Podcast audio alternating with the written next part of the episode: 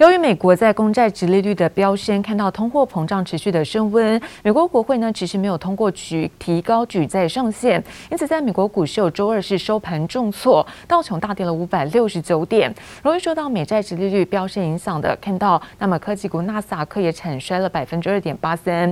那么在艾斯摩尔、应材、台积电 ADR 拖累之下，费半也暴跌超过了百分之三。美国股市中场可以看到道琼大跌了五百六十九点，跌幅部分呢是百。百分之一点六三，科技股纳斯达克下跌了四百二十三点，跌幅有百分之二点八三。标普五百指数呢是下跌百分之二，费城半导体更是重挫百分之三点八零。另外看到是欧洲的相关消息，国际能源价格上涨支撑在石油、天然气的价格股价表现。不过，在美国十年期公债殖利率的飙高，加上中国经济哦成长是有放缓的疑虑，因此也打压了科技股的下挫。欧洲股市可以看到，主要指数呢是开低之后震荡走低。那么中场，德国大跌百分之二点零九，法国股市跌幅也在百分之二点一七。而美国联邦政府呢，在周五可能会面临到停摆的危机，这主要因为在共和党参议员阻挠之下，反对民主党将临时的预算法案还有提高举债上限法案，那么绑在一起表决，因此没有达成了六十票通过的门槛。这个法案呢，在周一有双双卡关，美国史上头一遭的公债违约危机也正在逐步挤进。On this vote, the yeas are 48, the nays are 50. Three-fifths of the senators duly chosen and swore not having voted in the affirmative. The motion is not agreed to. 美国参议院周一表决提高举债上限法案以及临时预算法案失利，美国联邦政府恐怕在周五就要面临断炊危机。Our country is staring down the barrel of two totally Republican manufactured disasters: a government shutdown and a first-ever default on the national debt.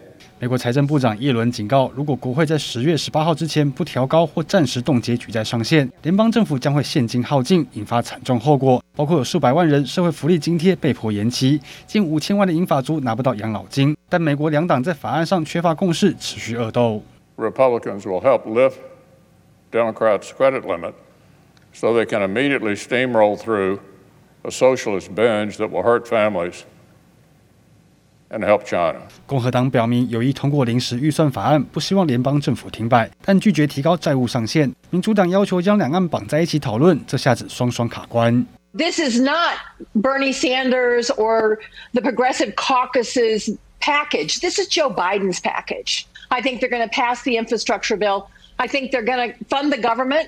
除了两党陷入僵局，民主党内部对法案也仍有分歧。民主党恐怕被迫必须将临时预算法案和债务上限法案分开提案，才能度过这次危机。记者杨启华综合报道。而中国近期看到监管的动作频频之下，从补教业呢到电玩业都中枪。那么包山包海，中国的监管单位，那么最近还盯上的是医美广告，在周一宣布，那么广播电视等平台禁止是播出美容贷款的广告。而现在中国大动作的整顿行为，这个力度大，范围广，就有金砖教父称号的前高盛经济学家欧尼尔坦言说，这个情况真的难以琢磨。弄了以后会变得很漂亮，就是皮肤就像焕肤一样的。我一觉醒来就吓走我了，想换肤变美，却换来一张大花脸，惊喜变惊吓。更有人为了变美，经不起诱惑，欠下一大笔债。中国的监管单位这次盯上了医美广告。近期发现一些美容贷广告以低息甚至无息吸引青年，诱导超前消费、超高消费。广电总局决定，自即日起，各广播电视和网络视听机构平台一律停止播出美容贷及类似广告。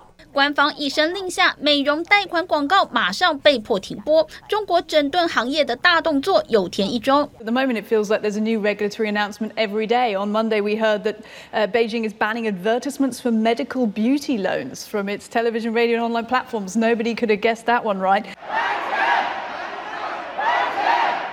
外媒上周披露，中国政府无意出手拯救恒大集团的债务风暴，却可能又出现变化。中国人民银行货币政策委员会刚举行第三季例行会议，会议中最引人注意的是提到要维护房地产市场的健康发展，维护住房消费者的合法权。这是中国人行罕见提到房地产问题，被解读不会放任恒大倒闭。中国政府的政策态度反复，让外资也很头大。Compared to the other bricks. Is that if you follow it closely, it's pretty predictable in my view what they would have done. Find my mind a bit more uh, fluid, let's say, and not confused, but certainly fluid about quite what they're up to than virtually any time in the past.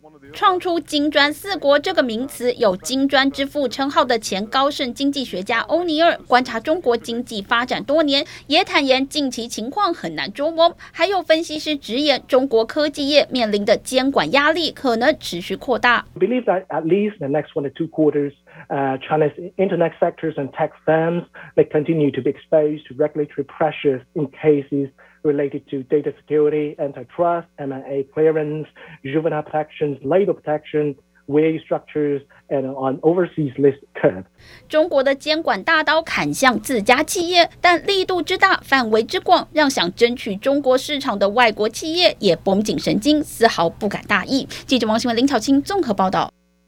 而中国严格执行限电的政策，看到在各地台资工厂也紧急的来调整出货顺序。非凡新闻呢，实际访问在昆山台商的限电现况，而来自于在科技大厂的台干表示，哦，目前预估将会影响是四到五天的订单，而且就算是有发电机，还是受到能耗的一个限制。也有传出的小型台商呢，必须要来抢购抢租发电机，而一台发电机这个月租金上看是八万人民币，但是有钱也不一定能够租得到。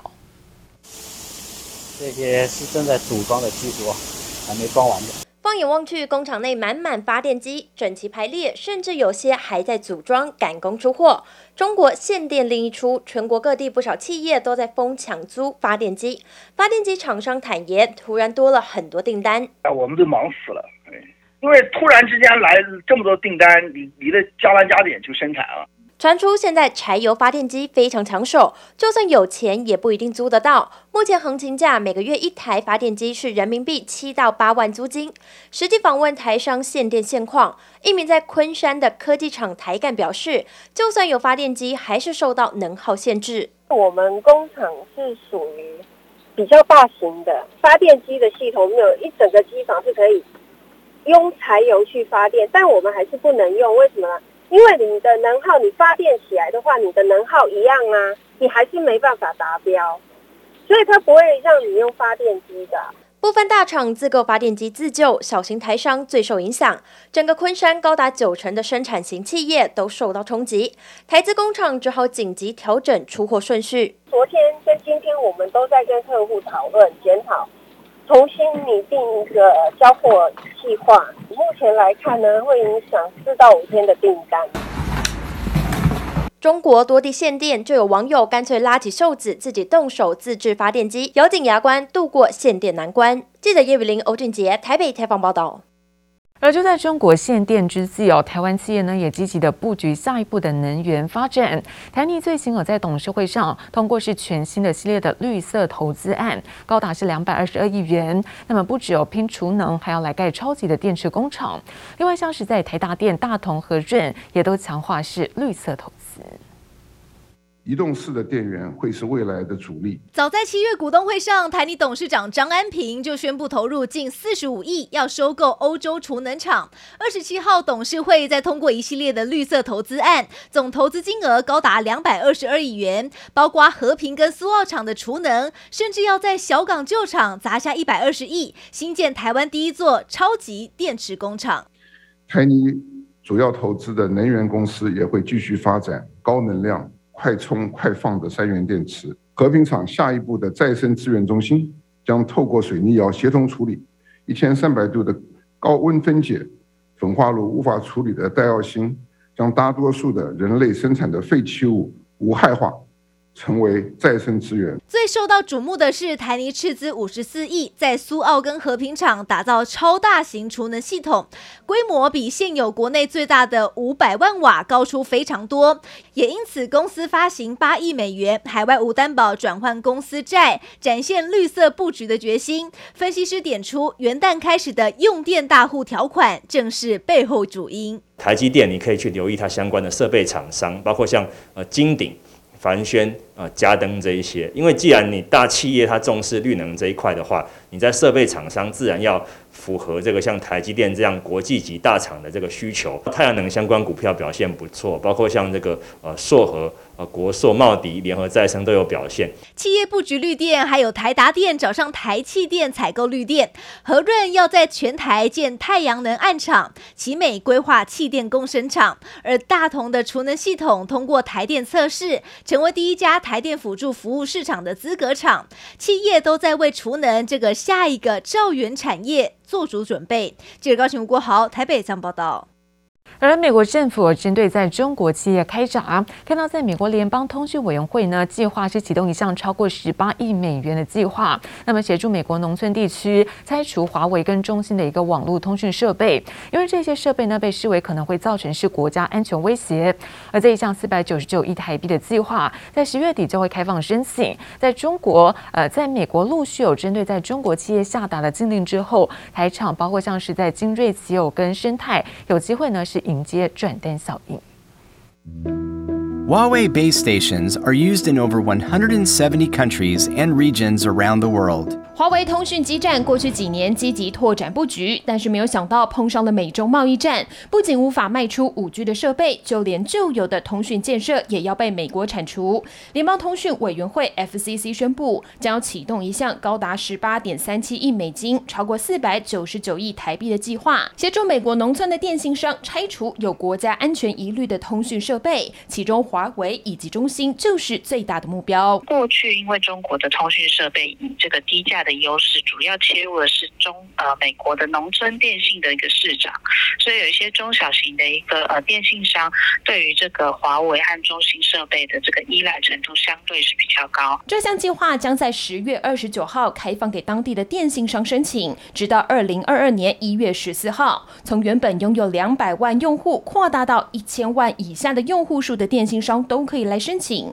就是要尽可能消灭中国的设备，而且被盯上的不止中兴。跟华为，早在今年三月份，联邦通讯委员会还认定海能达、海康威视以及大华科技，一共有五家中国企业涉及美国国家安全。进入到这个五 G 时代，其实美国的电信商现在会积极的要投入五 G 基础建设的一个部分。那未来呃，因为呃无法采用这个华为、中兴的一些通讯的一个设备，所以美国必须要加大对于多元供应商的一个导入。那这也使得美国现在目前是在加速进行这个五 G 开放架构的一个推动。随着美国扩大封杀中国企业，台湾安控大厂生态先前证实，近期的客户量增加，正在洽谈多项的专案。其他的安控厂，像是精锐以及奇偶，也有望迎来转单效应。记者林思雨、万俊良台北报道。而工研院宣布，那么携手工程设备大厂凡宣，还有包括了氢能源商亚氢动力，三方来共同签署这合作备忘录，筹组是氢能源的发电团队，把氢气的这个发电，那么应用在国内的工业减碳需求，要来抢攻是台湾低碳氢能的一个应用商机。另外看到中国限电政策持续的延烧，那鸿海集团旗下富士康的龙华厂区也传出会从十月一号到四号全面的停电，而对此鸿海表示哦，这个呢。是纯属例行性的年度的修剪，不影响是相关的生产营运。在经济部能源局支持下，工研院今天宣布，携手工程设备大厂凡轩、氢能源商亚氢动力三方共同签署合作备忘录，一同筹组氢能发电团队。其中，工研院负责燃料电池系统关键技术开发，再配合凡宣的氢气回收管路建置等，最后由亚氢动力负责燃料电池发电系统产品商品化与量产，抢攻台湾低碳氢能应用商机。中国扩大限电政策持续受到市场关注，如今连鸿海旗下富士康龙华厂区也传出将从十月一号到十月四号开始全面停电。对此，红海发出声明表示，纯属例行年度检修。此外，虽然受到昆山限电影响，有做降载动作，但不会影响整体营运状况。晶圆代工大厂世界先进公告，今年第一次无担保普通公司债定价，发行总额为五十亿元，其中甲券发行金额四十三亿，乙券发行金额为七亿元。